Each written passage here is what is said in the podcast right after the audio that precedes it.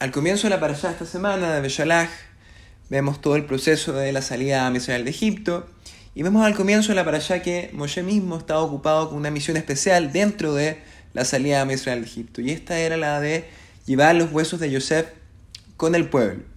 Porque más de 100 años antes del éxodo, Yosef hizo jurar a los de Israel que estos tenían que llevarlo eventualmente cuando abandonaran de Egipto.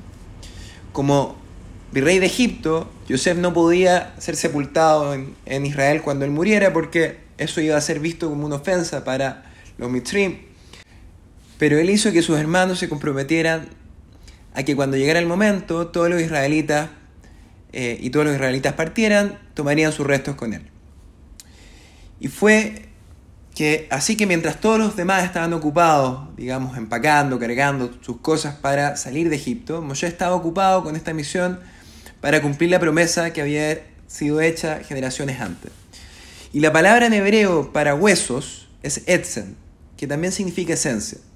El pueblo judío estaba a punto de embarcarse en un viaje a través de un desierto cuya aridez y peligros eran, eran un reflejo de una desolación espiritual. Y para poder sobrevivir y sobrellevar este viaje, Moshe se aseguró de que el pueblo judío fuera acompañado de la esencia y el espíritu de Yosef. Y la esencia de Yosef está expresada en su nombre, que significa que él agregue.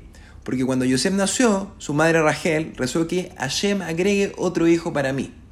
Y este anhelo incluye el deseo de recibir a todo Yehudí que está alejado nuevamente al pueblo. Y en un sentido más general, incluye también el, el deseo de transformar toda la realidad mundana en un vehículo para la santidad para la que fue originalmente creada. Todo el proceso del, exilio se compara con un viaje a lo largo de este desierto peligroso.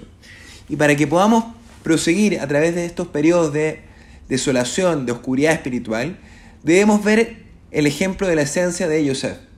Porque debemos esforzarnos por traer a aquellos más distantes y rebeldes de vuelta al pueblo, mostrándoles realmente que es lo que son, que son hijos de Hashem. Y cuando nos mantenemos fieles a ese objetivo, se nos asegura que al fin ningún yudí puede ser dejado atrás.